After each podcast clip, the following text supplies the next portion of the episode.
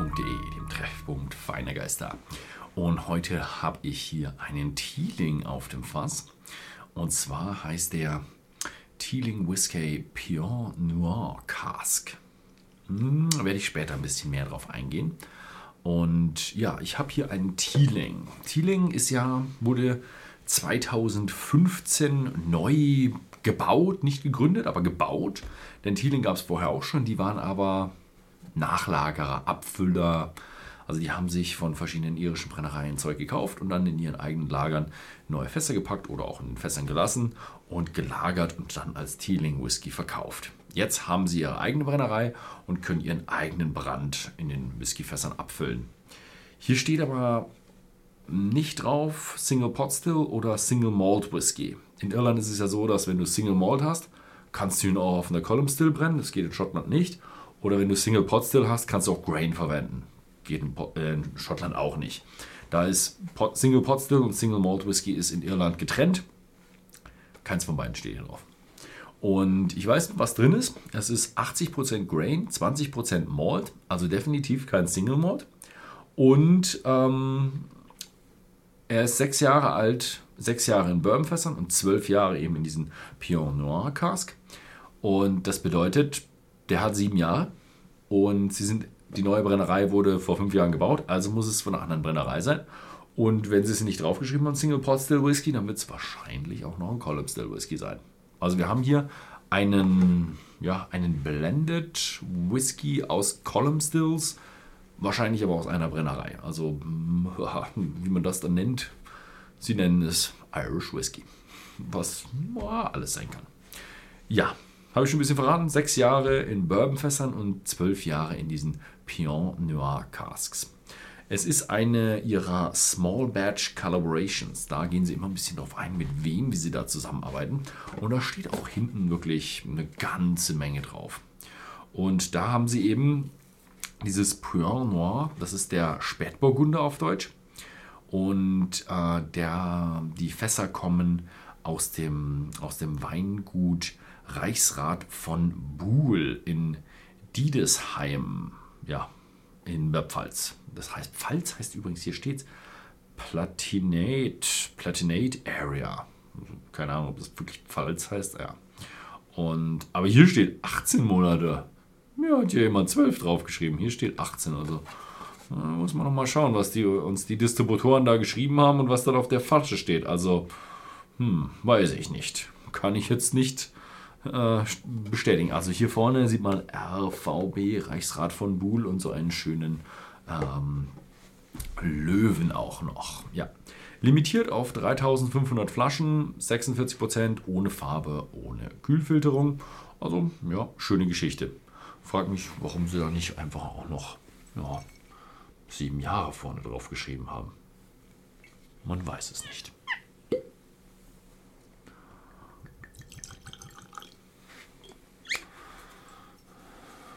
Also ich habe ein bisschen habe ich schon gespickt bei den Distributern, kam da gleich die ganze Präsi mit und mit Geschmacksbeschreibung und da stand drin sehr fruchtig, sehr ja, sehr viele Früchte, ganz viele Früchte drin, ein bisschen Holz und sehr viel Erdbeeren, Himbeeren und alles. Schauen wir mal. Oh. Mhm. Also definitiv Früchte drin, aber für mich irgendwo eher so Trauben, schon säuerlich, säuerlich Trauben, also vielleicht sogar ein bisschen unreif. Also definitiv nicht diese, wenn du zum Weinstock hingehst und dann die schon fast am Vergehren sind, die ganz süßen am Ende, so leicht rosinig schon, sondern eher so die, die man so, oh, ist sie schon reif? Hm, nein. so, ja, so in der Richtung. Aber auch schon mit Holz drin. Also kräftig Holz drin und auch ein bisschen Blüten. Also es erinnert ein wenig an so ein Weingut. War noch nicht so oft auf Weingut, aber so riecht es dann schon auf dem Weingut. Vielleicht noch irgendwo ein bisschen eine Blumenwiese irgendwo. Und dann äh, ganz viel Wein riecht man. Also gerade wenn sie beim Pressen sind, würde ich dann eher sagen, dann riecht es beim Weingut so. Und auch vielleicht ein bisschen nach Weinkeller, also richtig holzig auch noch. Richtig, da ist richtig Eiche drin. Mhm. Komisch, dass so viel Eiche in das Glas bekommen haben, wenn sie nur sieben Jahre oder siebeneinhalb Jahre nach der Verpackung. Mhm. Mmh.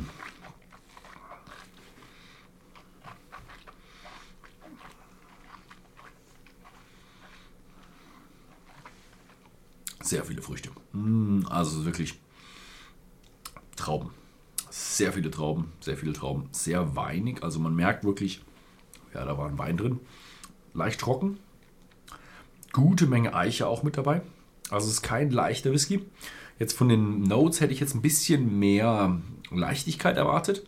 Mehr so Erdbeere, Himbeere, hört sich für mich so ein, an wie so ein leichter sommerlicher Whisky. Hm, ja, so ganz leicht die Töne mit drin, aber zu viel Eiche für einen sommerlichen Whisky. Der ist, ich würde ihn eher als mittel bis schwer ein, einschätzen. Hm. Eichige Töne, leicht erdige Töne. Mhm. Mhm. Mhm. Nice. Erdbeer, Himbeer habe ich jetzt nicht. Mhm. Aber es wird auch nicht so eichig würzig, so von europäischer Eiche würzig, sondern einfach nur der normale holzige Geschmack. Holz ist ja immer so ein bisschen so der Begriff.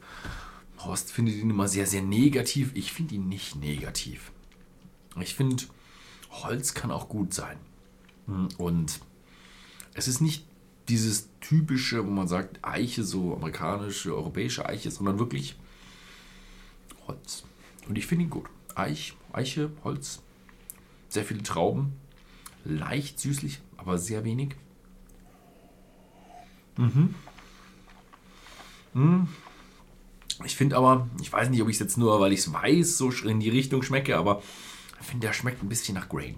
Also man merkt so ein bisschen, ja, da kommt ein bisschen der Grain durch. Kein Single Malt. Mhm. Also normalerweise hat man sowas rundes, weichiges, cremiges in dem Single Malt noch drin, das man eigentlich schon meistens nicht merkt, weil es halt so, weil man halt doch irgendwie der Single Malt Fan ist und öfter Single Malt hat und dann merkt man es nicht so.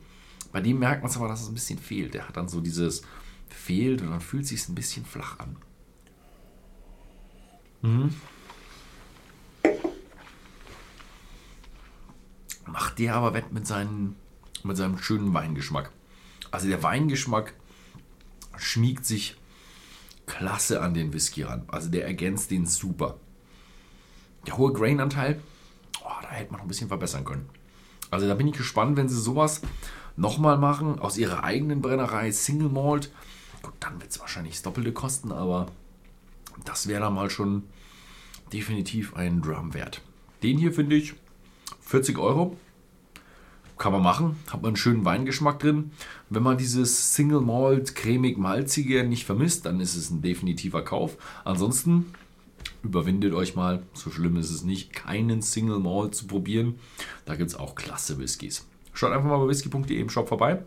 Guckt euch mal an, ob das was für euch ist. Ansonsten vielen Dank fürs Zusehen und bis zum nächsten Mal.